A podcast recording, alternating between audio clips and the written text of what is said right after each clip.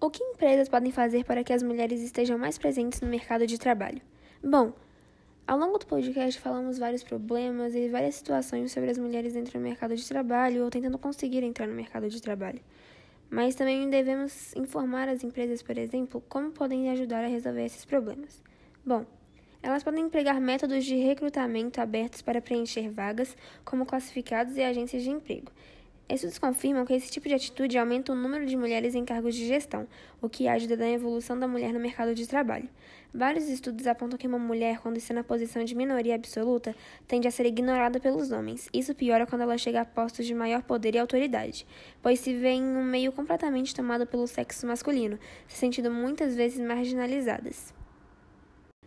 Obviamente, não são só as empresas que podem ajudar na resolução desses problemas. Como falamos no trailer do nosso podcast em alguns episódios, é de extrema importância que nós aprendemos cada vez mais sobre o feminismo.